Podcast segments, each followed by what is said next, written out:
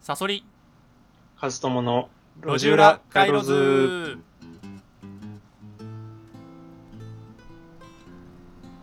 このラジオはサブカルを研究している私赤井さそりと哲学科出身の和友さんの2人でお送りしますさまざまな意見を交換して思考を深めていくそんなラジオになっておりますさあ、えー木曜は私赤井さそりのテーマ会です、えー今回のですね、えートークテーマはまあ前回だ昨日か東京物語の批評会をしたじゃないですか、はい。で、まあ端的に言うとうん。年を重ねると味わいが分かる作品って感じじゃんなんか東京物語ってまあ、そういう風に、だよね。もうその、なんだろう、子供はやっぱりマーベルとかの方が面白いだろうし。ううん。ん要はさなんかそのここの東京物語の良さを理解するのって結構人生経験いると思うのよ、そうそうそうそう、それは思う。うん、それっていいことかなって思っちゃったのよえ、いいことじゃない いや、いやこれをちょっとテーマにしたくてはいはいは。うんないななんでしょう。そうなんかさあのー要はこれさすごいこうさ歌い文句がすごいというか東京物語ってはい。あの映画監督が選ぶね、うんベスト10にそんな常になんか名を連ねるとかさなんかそういうこうんとを、常連で。そうそうそう、うん。で例えば映画監督大人の映画監督とかにさ映画何見,、見ておくべき映画って何ですかとかになった時に、はい。まあ、東京物語は見ておくべきだよみたいなはこう言われるじゃんきっと、い。言われる。うん。で特にだからもう本当にね10代の時とかに見ておくといいようんみたいな、でそのだからその凄さが分かんないじゃん当たり前だえ、けどだから、何回も見りゃいいじゃん。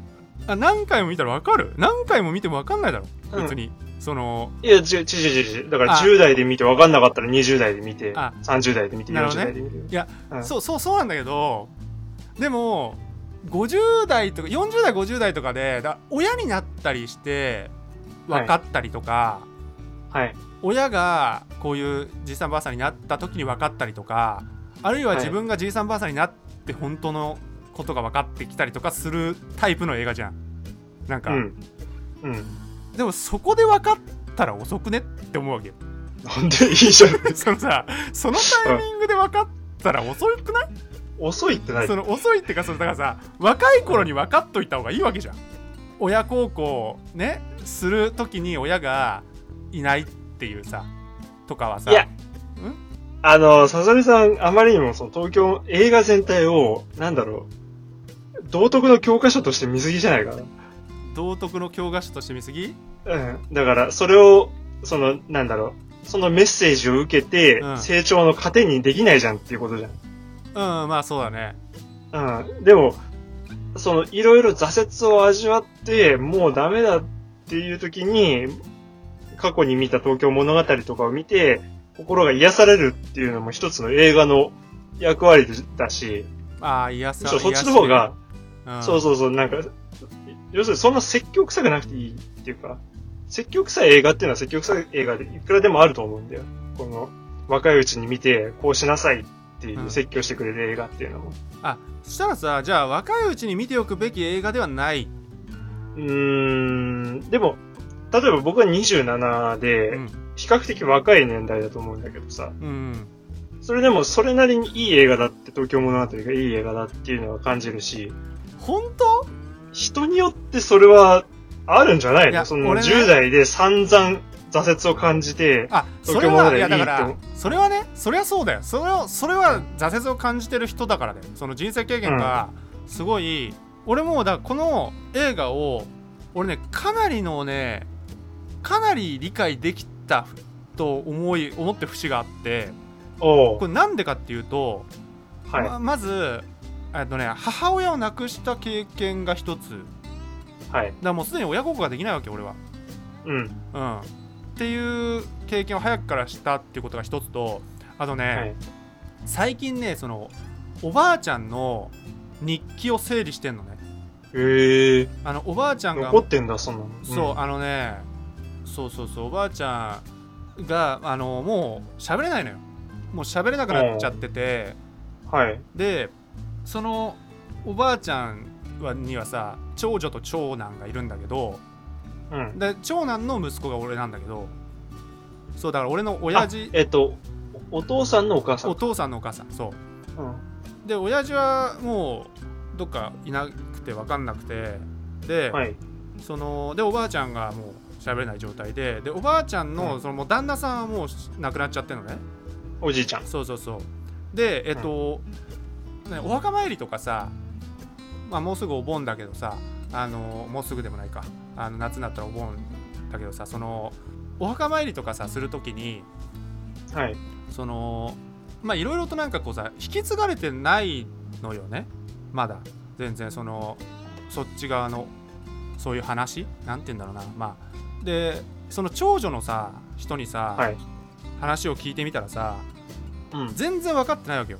えっと、それは、なんだろう。割と、うーん、ちょっと言い方が困るけど、その、お金の話とか、そういうことも含めてってことあでもお金もそうだねあそうだねまさに、あの保険を何入ってるのかもそうだし、うーん。とかさとにかく全然分かんなくてでどういうえっと血筋とかも分かんないわけあとは誰に連絡するとかも分かんないわけようん。うん、その交友関係とかさ、うん。だから今ねおばそのおばあちゃんの日記を見て日記を見てそのそういう情報をすごいこう整理してるのよら、ああ、そういうことか。そうそうそうそれでねあのもうねなんて言うんだろうその長女ねお俺から見たらおばさんとはい。おばあちゃんは一緒に住んでたのよずっとうん。うん。でさもう長女のなんかもうが期待を裏切るのが辛いってずっと書いてあるのよ日記に、ううんん。うん。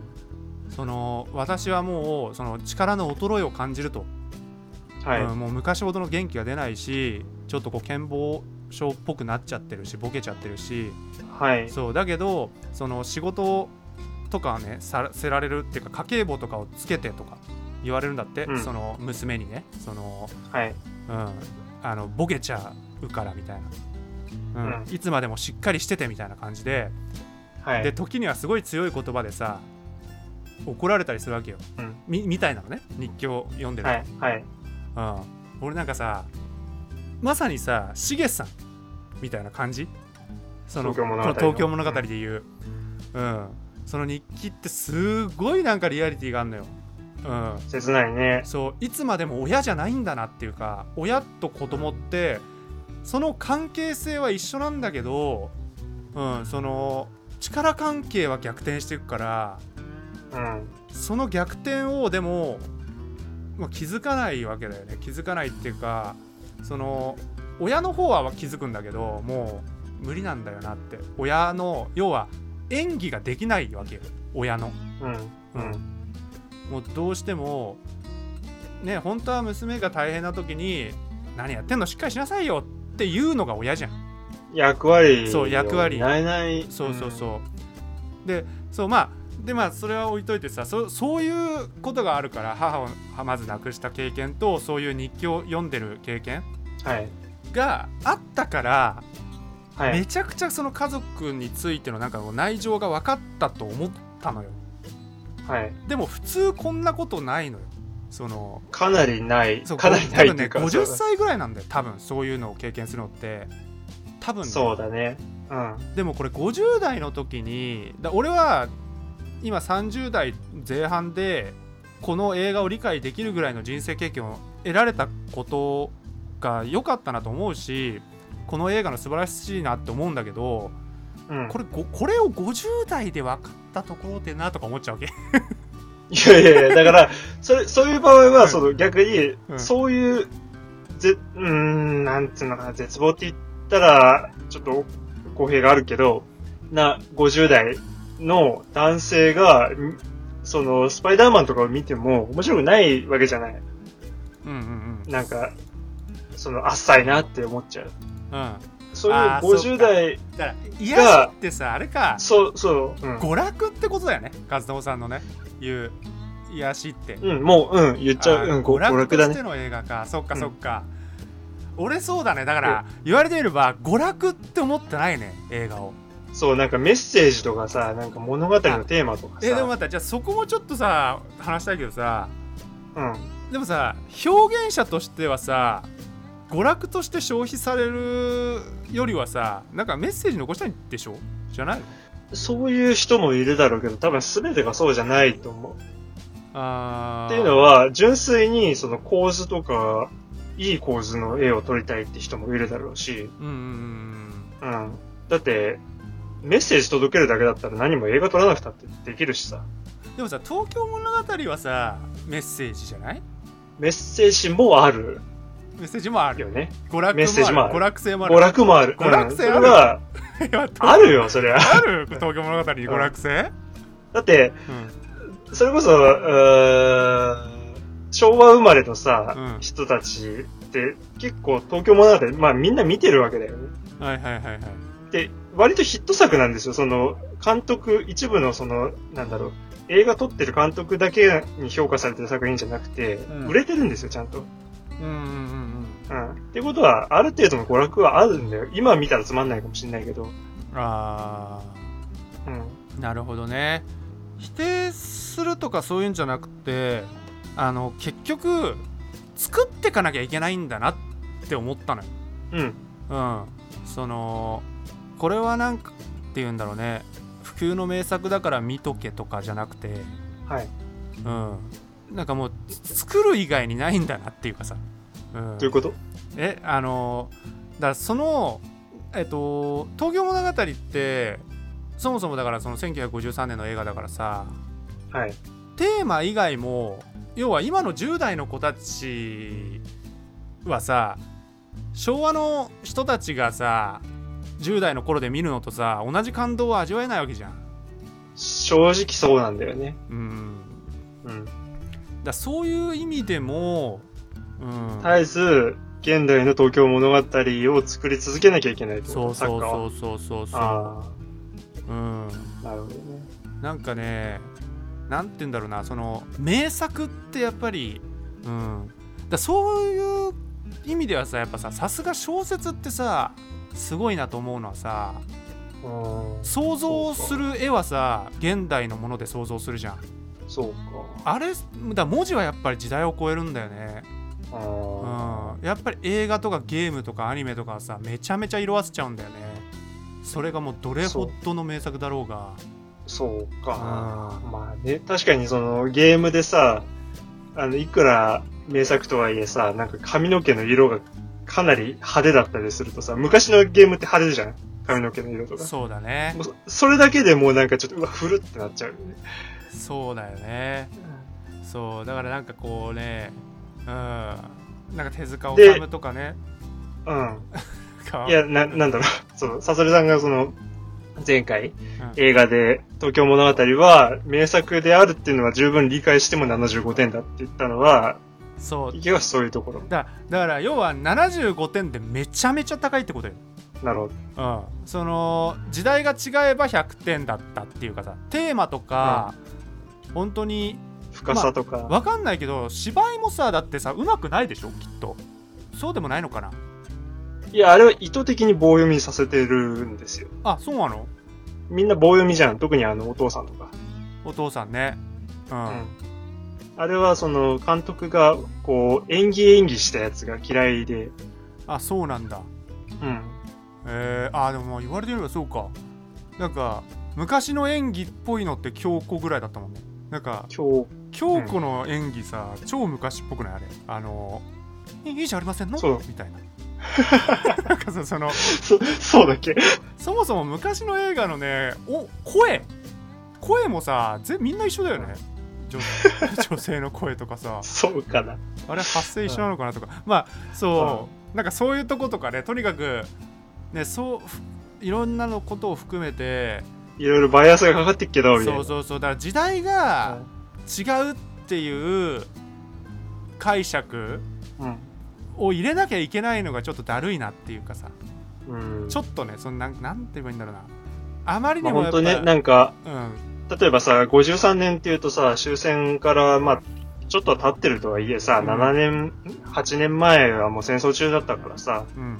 それこそ身近で、あの、子供を亡くした親っていうのもいただろうしさ、うんうんうんうんあるいはその、ね、50代で子供亡くして、そして親も亡くした親、あの、人たちの見る東京物語と、現代のぬるま湯で見る東京物語っていうのはさ、うんましてやパソコンの画面で見るのと映画館で見るのも違うしさ、うんうん。やっぱ、その感動の度合いっていうのはかなり変わるよね。いやそうだねだからなかなかやっぱりだから本当にね作っていかないとなっていううんなるほどね。感想を得たしまあ、ちょっと悲しいけど、そそういう部分はあるよね。うんうんそういう話ですうか。 んそうだねはい。はい、わかりました。じゃあ、鈴さん、あの、告知をお願いします。はい。えーっと、私、えー赤いそれはですね、えー日頃仕事の合間を縫って研究活動をしておりまして、えーその研究成果を赤いサソリの深掘りという YouTube チャンネルで解説動画として、えー投稿しております。えー、和友さんが書いているブログのリンクとともにですね概要欄に貼っておきますのでよかったら見てみてくださいはい、はい、それではまた次回お会いいたしましょうおやすみなさいおやすみなさい。